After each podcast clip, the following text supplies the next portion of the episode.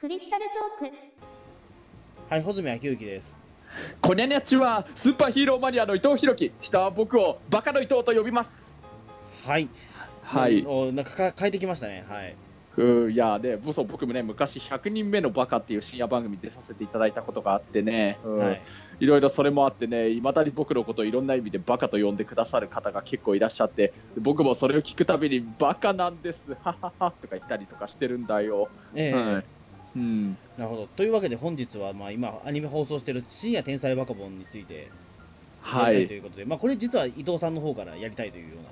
いやいや、なんかね、面白いんですよ。うんまあ、まあ、このね、あの収録をしてる時点で最新回第4話までだけれど、なんかね、あの、穂積君だって、あの、赤塚不二夫先生の作品とか結構ね、もともと好きだったんだもんね。まあそうですね。あの、飛び立て放送局をもう一つやってる飛び立て放送局の方では、あの、うん。赤塚不二夫だけで、えっと、僕1時間半撮った男ですよね。すごいね、ええ。すごいすごい。ええ。いや、もうだからね、ぜひそのね、赤塚先生が大好きな穂積君と、ぜひね、深夜天才バカボンの話したくてさ、うん。そうですね。ううん。んまあ、僕もだから、深夜天才バカボン、最初はどうかなと思ってたところもあるんですけど、意外とね、面白く見,、見えてきたんで、えうえちょんっとこの辺りでちょっと一回触れとこうかなというのが、ええあって、うん、いやーそうなんですよ。まあ僕もねあのねまああの天才バカボンも好きだし同じ赤塚先生のまあおそ松くんも好きだから、ええ。うん。あのね前までやってて一時期ブームになったおそ松さんもすごい面白いと思いながら第1期ええ。も第2期も見てたんだけれど、なんかまあおそ松さんのね第2期がまあ終わっちゃってさすがに第3期はもうやらないかなちょっと寂しいなって思ってるところでねその今度天才バカボンが深夜でやるらしいっていうのが聞いてそれもまた楽しみだなと思いながら思っててでも実際見たらお思った以上に面白いんだよね。そうですうん。今のところ一話も欠かさず見てますか、えそうだね。うんそうそう。いや本当そうそう一話も欠かさず見ててさ、うん、なんか楽しみになっちゃうよ。なんかね天才バカボンってさんなんかもともとなんだっけナンセンスギャグみたいなそういうジャンル分けではっきり言ってストーリーなんかないのになのにねつ 次どんな話が来るんだろうって楽しみで仕方なくなる魅力があるよね昔から、うん。えそうですね。ううん。んただ、ただなんだろう、もうこれ結構面倒くさくなっちゃうかもしれないんですけども、あうん。の僕は実を言うと、アニメの天才バカボンってそんなに僕評価高くないんですよ、もともと昔から。あそうなんだ。あのーアニメの「天才バカボン」っていわゆる第一作の無印のやつも元祖天才バカボンもあとここから先僕たちの世代の、まあ平成天才バカボンもあとレレレの天才バカボンも全部結構見てる感じなの？一応見てはいるんですよ。えうん。えうんたただなんですよね。ただなん、なんていうか、あの、うん。うんここはだから非常にジジレンマではあるんですけども、あの僕はどちらかというとその漫漫画の方から入ってきた部分も大きかったので原作から？うん。うん。で大体そのなんだろう例えばバカボンファンにとかだとあの、うん。む無印元祖天才バカボンはその、うん。原作を忠実に守っててい素晴らしいみたいな評価が時々あるんですけども、うん。うん、正直原作を読んだ方が面白かったりっていうのが僕の考え方なんですよね結構まあ僕もね原作そんなにがっつり全部を見てるほどではないけど、まあ、ちょくちょくいろいろ読んだりはしてるけどなんというか原作これいい意味で言うけども原作もっとひどいよなと思いながら見てるようでアニメになるにあたってうんまだだいぶあれでもマイルドになってる方だよなと思う。昔のでも、うん、これちょっと難しい問題で 例えばじゃあうん。その漫画をそのままアニメ化したら名作になるのかって言ったら、そうでもないじゃないですかやっぱりうん。例えば一時もう一コマ一コマ忠実にやってそれがうん。絶対的な名作になるかっつったらそうでもないじゃないですか。そうだね。ううん。んうん。うん。っていう感じでおいてそんなに自分ピンときてない。うん、ところが実はバカモンには多かったんですよね。うん、多かったんだ。ううん。んうん。っていうところで言うと、あの逆にだから無印とかの例えばなんかその無印とだからその、えー、といわゆる無職のバカのパワーじゃダメだっていうことで植木職人っていう設定が入って、あそれがまああちょっとそうなんでね。その赤塚先生も、あのうんちょっと好きじゃなかったっていうこともあったし、うん。ファンからもそんなに評判が良くなかったんですけど僕としてはあの設定が結構好きなんですよ、ああそうなんだ。ええ。なぜならアニメでしか見られないパパパだからなんですよ、あ確かにね。なるほど。うん、そういう気持ちもあるんですよ。ううん、まあ確かにね僕もそれで言うなら、まあ、さっきも言ったように原作穂積君みたいにも全部に近いくらいのやつをがっつり見てるほどではないんだけれどやっぱりね例えばまあねあのバカボンのパパというかバカボンでねバカボンがだから林原めぐみさんの声してるバカボンなんて本当ねいわゆるそれで言うと平成天才バカボンだけだからすごい貴重だよなって思いながら。まあ、平成天才バカボンとかはそう思いながら見てたよね、まあ、CS でだけど。ね、うん。平成天才バカボンはキャスティング的にはだからあ後では引きずってないですからね、そうそうそう。うんあのうんママだけですね、ママママと本館さんか、本館さんはレレレにも引き継がれてるか、うん、ああ、あそうかそうか。千葉茂さんが、うん。うんえバカボンのママ増山英子さんだったもんね。んずっと、ねあの藤子ちゃんで人気あの一番有名な。はい。あれ、リレーの天才バカボンの時でも、もう結構、そのね、増山さんももう年だったから、結構危ないんじゃないかみたいなこともあったんですけども、ただ、赤塚先生の希望で、うんあのママの声だけ絶対変えないでって言ったから、うんそれが守られたらしいんですよ。そう聞くね。うん。そうなんだよね。うん。まああの今回のねなんかあの。うん深夜天才バカボンも結構僕としてはやっぱりどうしても声優さん意識しながら聞いてたりとかしてるけれど、うんまああのあの日高のり子さんがねあのバカボンのママ今度ママやってるんだもんね。んそうですね、だから、うん、意外とでも、その増山さんのね、色は結構、いそいうそう。ついてたと思うんで、うん、あの本当そそう思う。んな違和感がなくだったと思うんですよ。うん、ううんん。あとね、例えばだから今回あの何？パパの声レレレあそうそう。あ。まあバカボンのパパともそうだし、ちょあのバカボンがあの初めて男性の声優さんに、まあ、入野美優さんだけれどあのおそ松さんの時はトッティをトドマツやってた、ええ。ね、入野美優さんが初めてねあの男の声優さんがバカボンになった。今まではそうか、うん。全部女性の声優ですもんね。そうそうあの山本恵子さんだけとか、うんあとまあねその平成天才バカボンはね林原さんだしレレレの天才バカボンが亀井よし子さんあ、そうです、そうです。ねええ方ずっとやっぱり女性の方だったのが今回初めて男になったんだよね。うんああそっか、でも、イリーのミユさんだと声声が比較的そうか、子供役もまだできますもんね、そういえばあの人。うん、そうそう。もともと声帯が若いのがあれなんだと思うんですけど。うん、うんなんかね、あの、なんだろうな、まあ、バカボンってまだ設定、あの小学生だから、まだで基本的にやっぱ声変わりする前くらいの声だから、だからまあ別に、ね、女性がやった方がいいのかなっていうのもあったけど、ななんかね、入野さんの声、すごい合うなと思うし、うん。あとなんかね、やっぱり別にね、あの続編でもなんでもないし、世界観ももちろん違うわけだけど、やっぱり同じ赤塚先生つながりで、なんか、おそ松さんのなんか続きというか同じようなイメージでね見てたりするからだからやっぱりおそ松さんのメインキャラが今回のバカボンにも引き継がれてそのまま続投というかそういうのやってるなんかそういう安心感というかそういうのも僕的にはあったりした。それ、平成もそうなんですよ。あのうんまあそうだねバカボンの。あれもだから、おそ松くんのその六つ子の中にああのいたんですよ、だから。あそうそう林原さんがねそうそうやってるもんね、ええ。うん確かに。うんうんだ今思うだからうん。ね、うん。あの、井上陽さんがおそ松やって、うん。他がだから、その林原めぐみさんと松本里香さんがいらっしゃったんで、そうなんでそうだよ。結構豪華今サトシの松本里香さんね本当豪華だと思うよね、うん松本だってあの里香さんが多分あれデビュー作なんじゃなかったっけ、確かあ、ええうんなんかその、のようなの聞いたことがあるかも。うん、え。うん、そうそうだそうだ、まあ、あの千葉茂さんもね、あの本館さんとレレレのおじさんやったの、おそ松くんの方が先だったもんね、その後そのまま平成天才バカボンもね、やったんだっけね。えそうですね、ただあれはちょっとなんか問題があったのかなんだかわかんないですけど、実はあの、おそ松くんの場合はだと、えー、とメンタメンタバつながりのおまわりさんの方はすぐいなくなるんですよね、あれ。ああ、まあまあ、一応、おそ松くんのキャラではないからね。バカボンのキャラクタうーだろうっつって、ななんか横やりが入ったのかわかんないですけど、すぐ降板しちゃうんですよね、あれ。ええ。んうん。まあ、あの、あれ、ニャニャロメとね、ケムンパスとベシも、あの、もモリツアタロのキャラ。あれモリツアタロですね。うん、でもなぜか出ちゃうっ、ていう、ええ。うん、まあ、あんま関係がないのかな、でも、でもちょっと実は問題がああったのか、あん後半になってくると出てこなくなりましたね。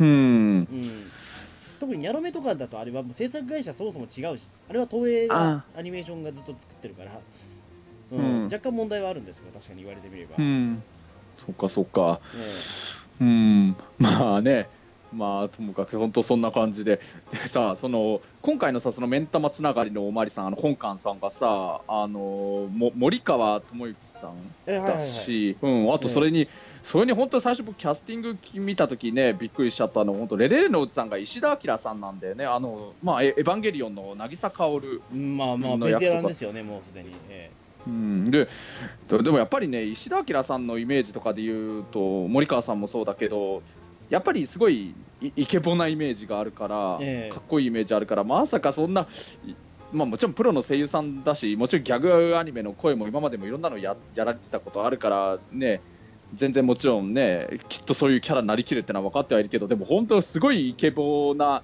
本館さんやレレンのおじさんなのかなって思いながら見たらでもやっぱりこれね目ん玉つながりのおまわりさんだしレレンのおじさんださすがです。すごいと思ったもん。すごいですよ。よだからそれをうん。もう言ったら、まあ、まあ確かにだからそのおそ松さんにおける福山さんのあの嫌味もすごかったんですよそう思うと。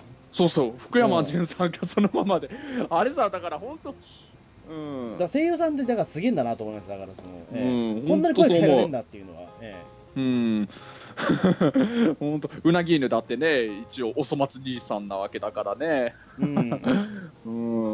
なんか本当になんかねレレレあの深夜天才バカボン見てると本当にやっぱり声優さんってすごいよって本当思うよ。本当に。うん。逆 うん。に最後にクレジット見る誰が誰だかわわからないっていうね、ええまあでも多分声優ってそういうのが多分本来の姿なのかもしれないですけどね。確かに、えうえん。確かに。ううん。んすごくだからいいいい声優芸を見させてもらってるなというかそれは感じるんですけども、うん。であとパパパの声がねあの古田新太さんっていううん。ことなんですけど、あれはどうどうですか？でも例えばアニメのバカパパに関してはあの、うん。最初の雨森正史さんがベストでその後はどうだろうみたいな感じになったりするじゃないですか比較的。あーまあね一番初代のイメージがどうしてもあるよね雨森さんのイメージが、ううんん。まあ僕的にはねあのーこれ世代のせいもあるんだけどねまあやっぱりねまずバカボンは林原さんでそれであとバカボンのパパはね富田康生さんのなんかイメージが強くてね。世代的にはそうなんですよね、僕らの世代はそうなんですよ、うん。雨森正史さんのパパは、うん。あの、再放送ですら見てないですよね下手すりゃ。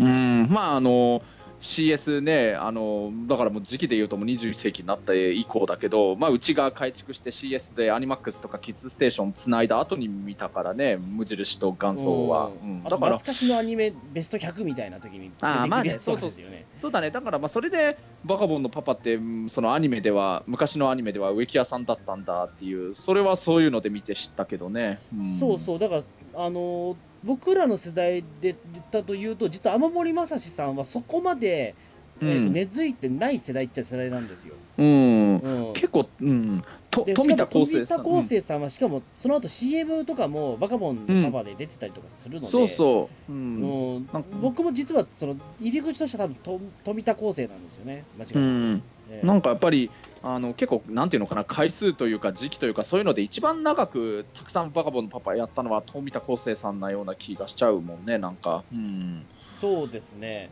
うん。だからそう思うとだからそこで富田康生好きでも例えばじゃあ次のねあの小倉久弘はどうなんだみたいなねレレのあれ実はダメっていう人がいるんですけども。あーこれもね、穂積君とちょっとね、そのうんあんまりこれ話題にしたことなかったけどね、まずレレレの天才バカボンやったのその1999年だけど、ええ。あのほら前回のスーパーセン前々回のスーパー戦隊の話の時にも軽く触れたかもしれないけど、僕がその時高校受験だあのちょうど時期だったから、だから。えあのほらそれが理由でその年やってたそのスーパー戦隊の救急戦隊555もそんなん見てなかったって言ったと思うんだけど、だからレレの天才バカボンほとんど見てなかったんだけど、まあちょっとねでもうんまあうん。でもまああの平成天当時まだ CS とかはまだ繋いでないけどまあ10年くらい前に見てたその平成天才バカボンが超面白くて保育園だったけどゲラゲラ笑ってた記憶があるから天才バカボンがまたやるっていうことでちょっと見て1回2回くらい見たんだけど、なんかごめん正直に言うとバカボンのパパに中学生だったけどななんかイメージが違うなと思っちゃったんだよね。僕そのうん、僕、大倉博久さん、小倉久弘さんのことをその時点ではそんなに知らなかったんだけど、うん、うーん、だから、ごめん、ちょっとあまりイメージがなかったの。うん、でも実を言うと俺実はでもこれ本当あの叩かれる覚悟で言いますけど脳内パパパは比較的僕小倉久弘さんの方が近いんですよ。そっか、うん、僕の中の脳内パパというかその原作を読んでる限りの、うん。バカボンのパパって、あ多うん。分声は絶対、雨森正さんでも、飛田康生さんでもないんですよ、どああそうなんだ。間違いなく。おう。うん。うんどちらかというと、ただのおっさんな気がしてきてるんですよね。ああなんか特徴があるような、なんかその、なんか、た甲高い声じゃなかったり、うん喋り方が多分面白いおっさんではないんだろうなっていう気は僕ずっとしてるんですよ。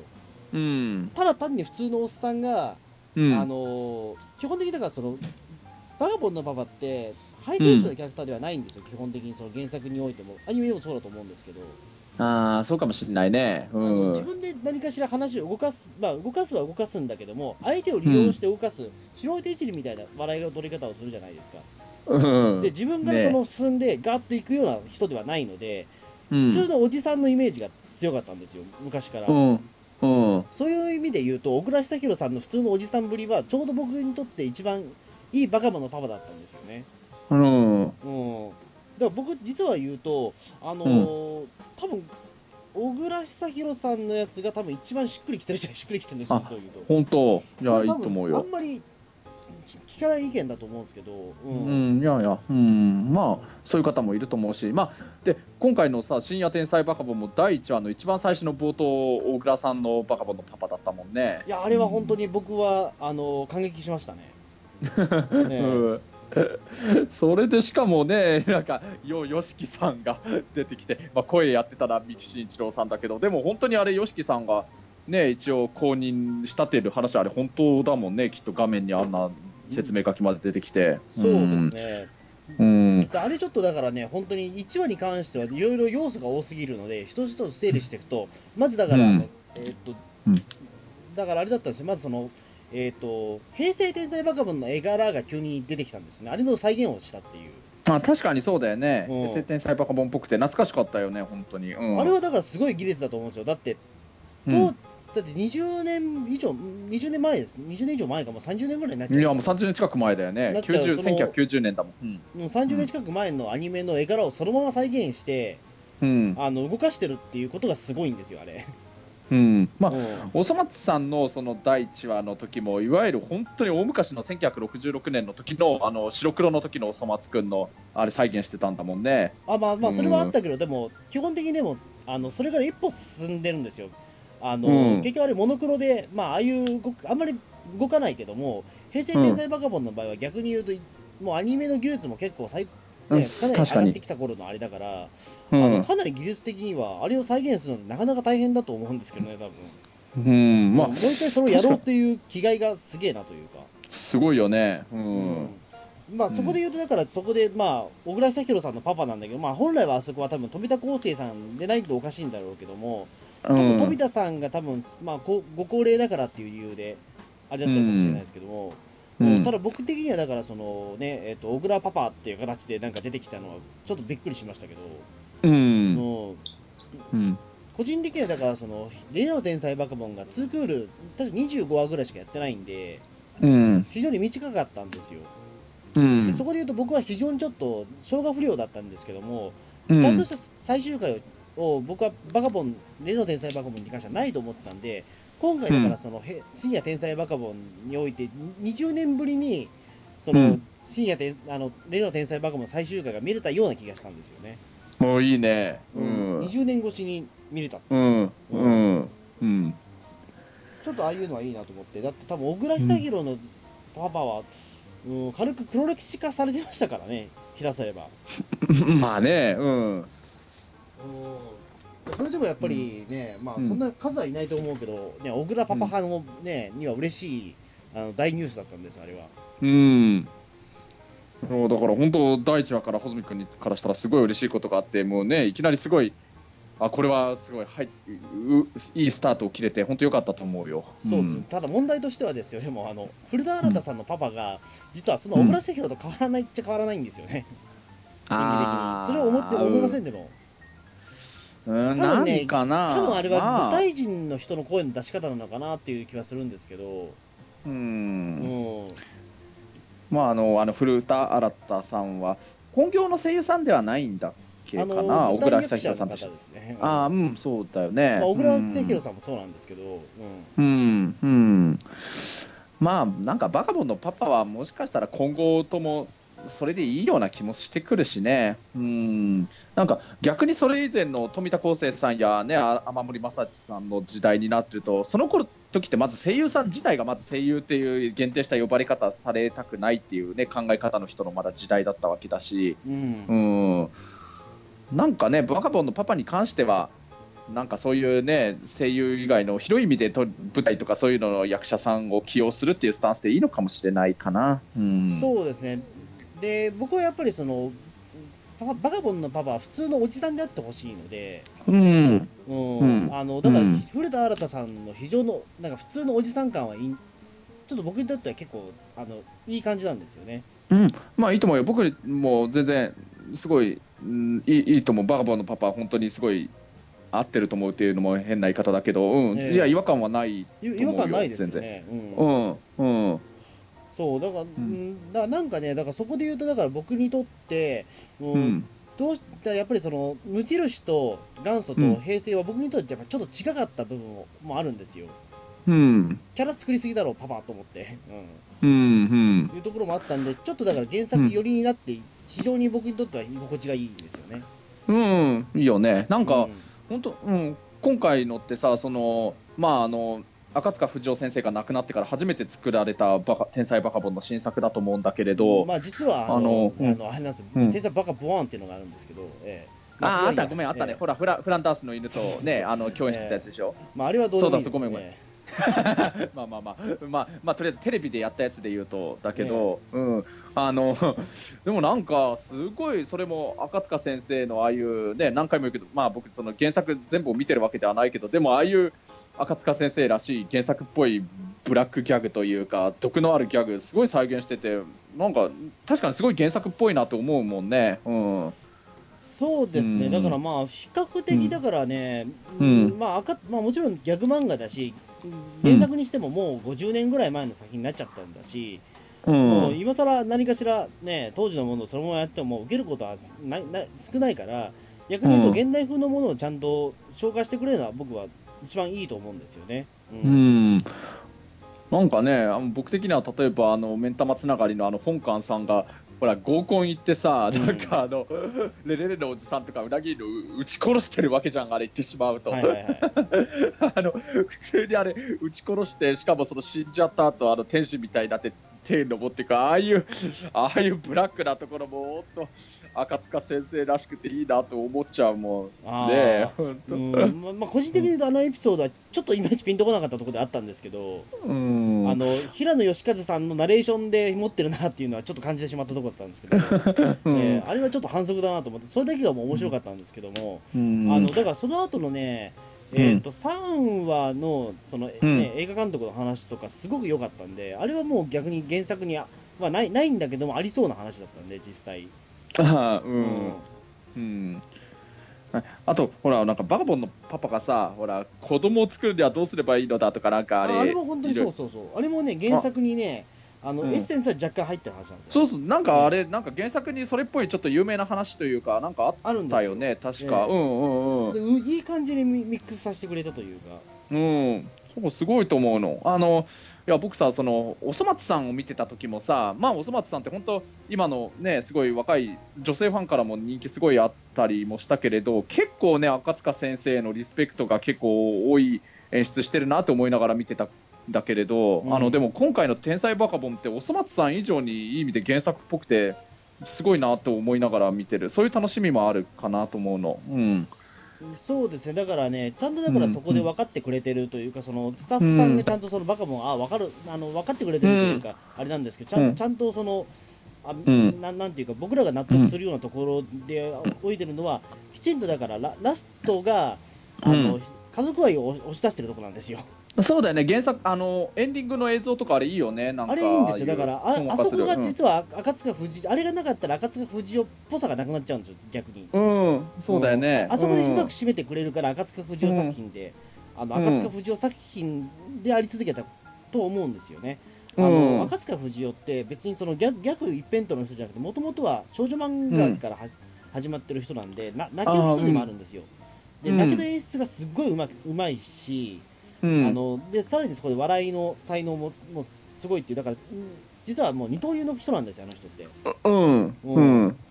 だからそこのうまくバランスをとと取るからこそやっぱ赤塚不二夫ってのはすごかったんですよね、うん。うん。だからとバカボンも最初の頃はどちらかというともう完全に泣かせに行ってるような話とかもあるんで、うん。うん、後半はもう全然そんなもうとかもみじかけらはないんですけども、うん。あの結構最初の頃はもうほろりとさせるような話も結構多かったんで、うん。うん、やっぱああいう、あの深夜天才バカボンに関しても最後はああいう家族愛を押してくれてることは逆に一番、うん。あのバカボンっぽさが出てきると思うんですよね。うん。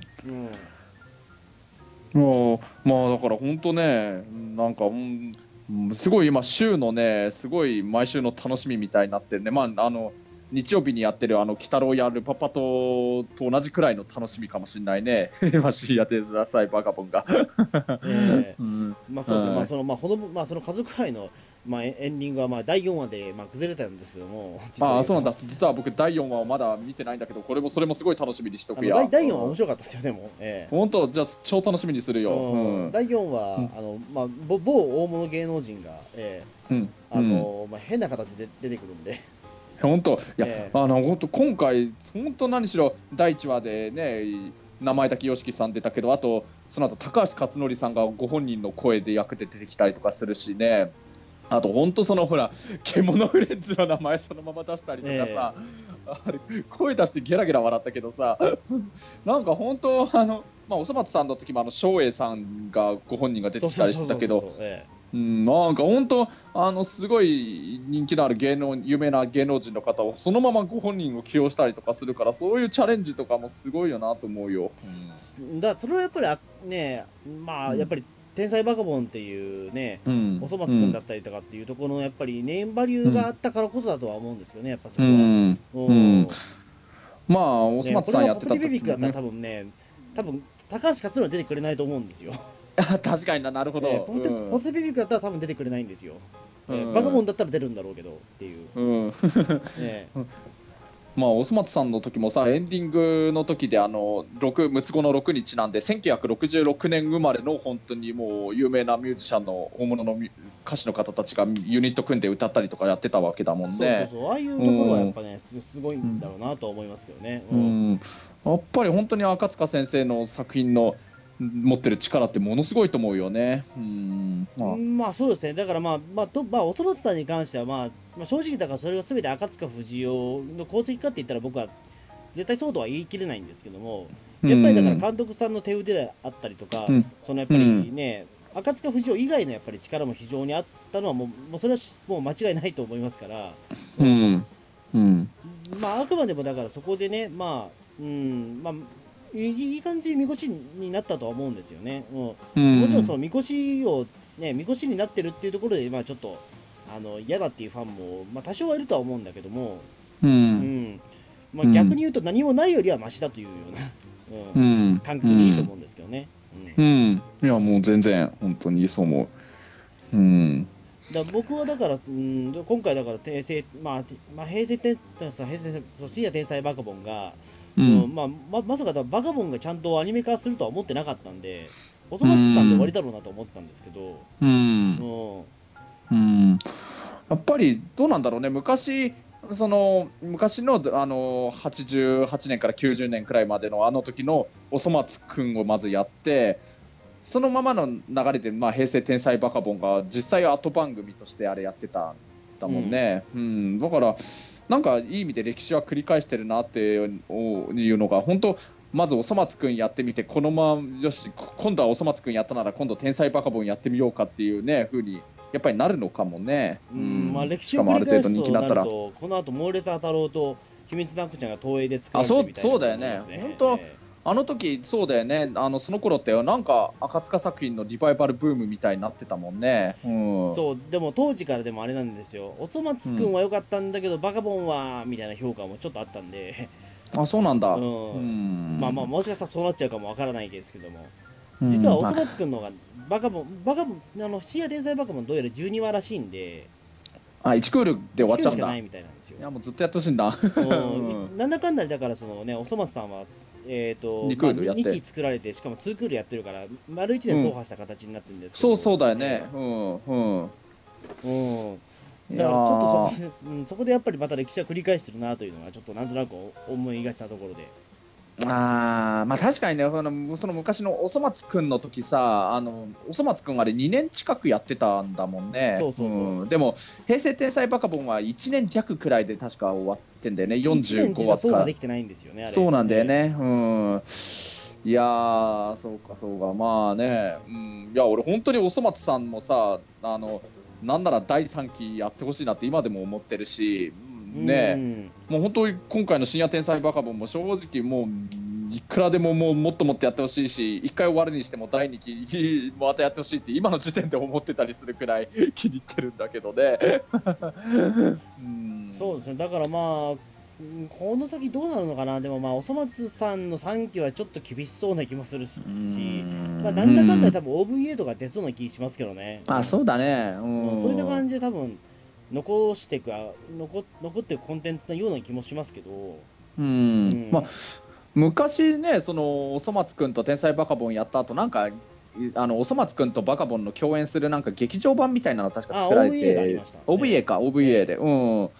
それとかもさやってほしいよね。なんか本当おそ松さんとか劇場版とかでやってなんならね深夜天才バカボンと共演させてくれたらありがたいけど。あでもあれ今回なんだっけ？制作会社多少いろいろ違いとかああるんだっいや、えけかな？っと、ピエロですよね、あピアノじゃあじゃあええ。まあその辺もう大丈夫だもんね、うん。あんまりもう問題はないよね。30年前と全く同じなんですけどね。うん、いやなんか本当繰り返してるね。うん、であと東映が腰上げてさえくれれば、また、ん。ね、あの、秘密のアッコちゃんとね、あうん。の、オレツアタローがアニメになって、で、まあ、しばらく経ったら、あの、まあ、また、レレの天才バカボンになる、なんか、バカボンがもう一回始まって、で、そうだね。で赤塚不二夫先生は、あの、まあ、倒れちゃって、うん。みたいなことになると思うんですよ。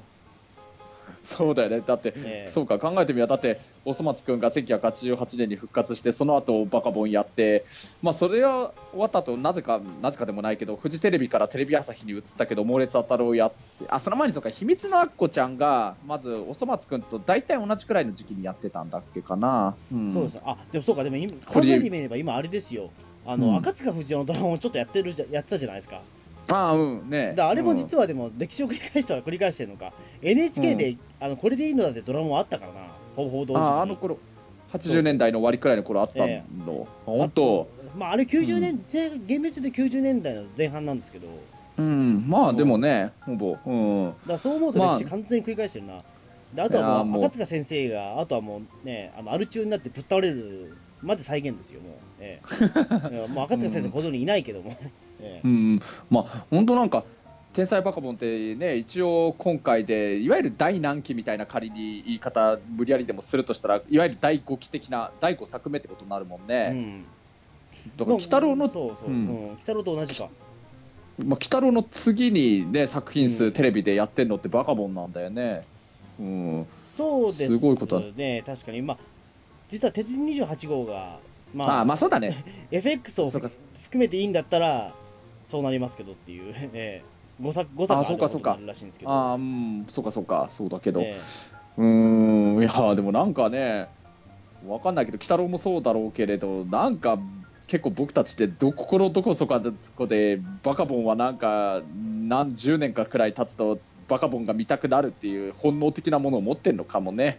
えうんそうんです10ね年20年くらい経つと、うん。去年はだからその本能そのねで出てこなかったんでしょうね、たまたまなんか、うん。だから20年空いてしまったわけですけど、うん。うん。まあ去年はだからあれだったとは思うんですけど、まあ去年はだから赤塚先生もお亡くなりになった年でしたからね10う年前うん。うん。ちなみにあと1日経てば赤塚先生のご命日ですね 10, 10, 10年のあそうそうそうかそうなんだ。ええ。っとあと1日経てばって言った？あはい、は8月2日今、今これ撮ってるのはあの、ね、2018年8月1日に今これを収録しておりますので、そうなん だ、なんかじゃあ、よかったね、タイミングって、よよかったって言い方もなんか変だな、ごめん、あの出現かもしれないけど、あのえまあでもなんか、まあ、タイミングとしては不思議というか、うん、区切りになるね。うん。だからええ。本当だからあれなんですよね、うん。うんそっか赤塚不二夫の命命日のね1日前に実は新作バカボンの放送があったということを考えるとなかなかこれは、うん。感慨深いぞとは思ってたんですよね。うん。うん、なんかさ、本当赤塚先生が10年前亡くなった時にさ、あのほらタモリさんがあの赤塚先生のなんかあれはなんていうのかな、なんかスピーチみたいなのをやってたよあね。なんか。はいえ。うん、その時タモリさんがなんか赤塚先生、あなたは自分の死でさえもギャグにしてしまうのですねみたいなそんなニュアンスの意味のことなんか言ってたもんね。えあそうそうあれは、ええ。うん、うん、だから本当それってまさにそうだなと思っちゃう。の。あのまあ、おそ松さんの最初の第一話やった時もおこんなことやって赤塚先生に怒られないかな。大丈夫だよ。もうずいぶん前に死んだしとか言ってるし。で今回のさ深夜天才バカボンも最初第一話であのもういろいろ20年ぶりに天才バカボンがアニメ化しますがいろいろありました。赤塚先生も死にました。とか言ったりとかして。さうん。本当に赤塚先生死んだことをギャグにしてるからさ、うん、でもあれが本当はねあれそれこそが赤塚先生のこれで言うとリスペクトなんだなって本当に思うよね。なんだか、うん、まあそうですね、でも、うん。でもちょっと、まあ、ファン的に言えば、あでも原作ファンからすれば、まあ、うん。赤塚不二夫死んだことにしても、あのね、バカ塚不二夫とか、そのあたりは生きててほしいっていうね、えうん。え、そういうのがスッと出てきたらいいなと思ってたんですよね。うん、あとはもう最終回にタモリさん出ちゃうとかね、えあそうそう。いやでもそれは僕もんどうせならそうしてほしいなと思っちゃってるよね。これだけ本当の芸能人の人をいろいろ起用してんだから。え、まあ、こうなるとね。お金とタイミングが合えばなんでしょうけど、でも、うん。タモリさんは自分でね、あの赤塚不二夫の作品の一つだっつってるんですから、まあ、まあ、うん。悪しい不二夫プロなはずですから、ええ。うん。うん。うん、だだ出すことはできるんだと思いますけど、いやいやもう本当ぜひそうしてほしいかもしれないね。本当。うん。うん。まあなんか、うん、問題があるようだったらノンクレジットでもいいんで、なんか、タモリさん出てきたら面白いんだろうなと思うんですけど、いや本当そうそうだね。ここまで来るとなんか本当そういう意味でもなんか毎回楽しみになっちゃうよ。いろんな楽しみがあるもん。なんか深夜天才バカボンは。そうですね、だから、うん。毎回必ず芸能人ゲストみたいなのちょっと出てるんで、今、実をう言うと。ん。ねえ。うん。本当だよね。すごいよね。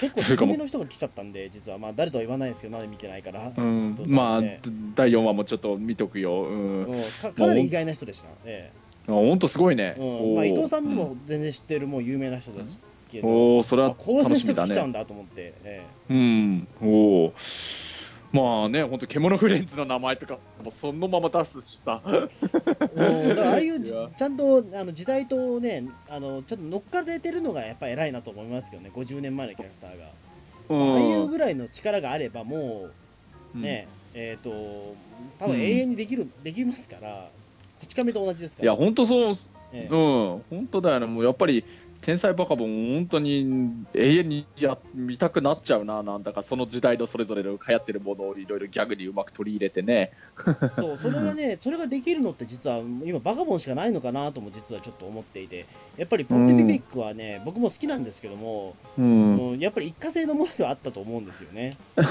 ポプティピピックもね、まあなんか、は一過性のものだったけどやっぱりまだだからそのポプテピピックの爆発性を徐々にねあの薄く伸ばしてるのが今て平成天才バカボンあの深夜天才バカボンな気もするんで、う、うん。んうん、ちょっとそこにおいてはだからもうねもうは、うん。なんかワンクールとは言わず2クール3クール3クール4クールぐらいやってもらいたいんですよね。